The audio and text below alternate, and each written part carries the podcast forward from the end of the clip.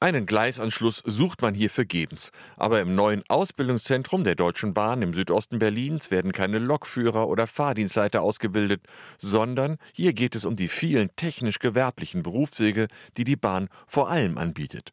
In sieben großen Werkstätten werden seit einigen Wochen unter anderem Mechatroniker, Elektriker und Mechaniker auf ihre Bahnkarriere vorbereitet, denn das Versprechen ist, wer die Ausbildung besteht, wird übernommen. Der Personalbedarf ist riesig.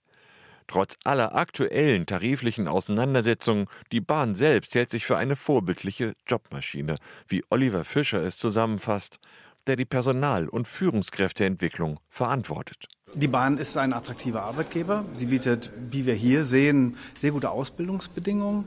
Ähm, sie bietet gute Ausstattung und sie bietet beste Bedingungen, sich in dem Konzern langfristig zu entwickeln. Und das begeistert. Unter den aktuell 500 Azubis hier ist auch Jan Markus Knob. Für ihn ist seine Ausbildung nur eine erste Station hin zum eigentlichen Ziel. Ich mache jetzt hier gerade den Industrieelektroniker.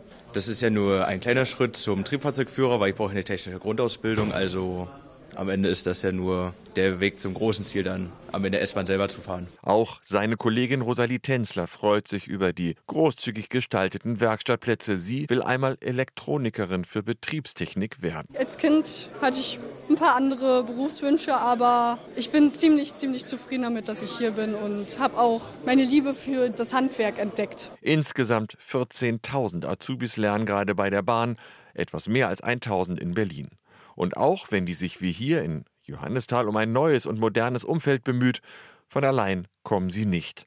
Der einstige Schienenmonopolist hat immer mehr Konkurrenz, vor allem im Güter- und Regionalverkehr. Personalentwickler Fischer sieht das Problem, aber wir arbeiten in einem umkämpften Markt und müssen deswegen immer an der Spitze der Bewegung bleiben. Und je nachdem, wie die sperrige Tarifrunde mit der GDL ausgeht Anfang März, gehört zu den Bahnargumenten ja vielleicht auch mal eine 35-Stunden-Woche, zumindest im Schichtbetrieb. RBB 24 Inforadio vom Rundfunk Berlin-Brandenburg.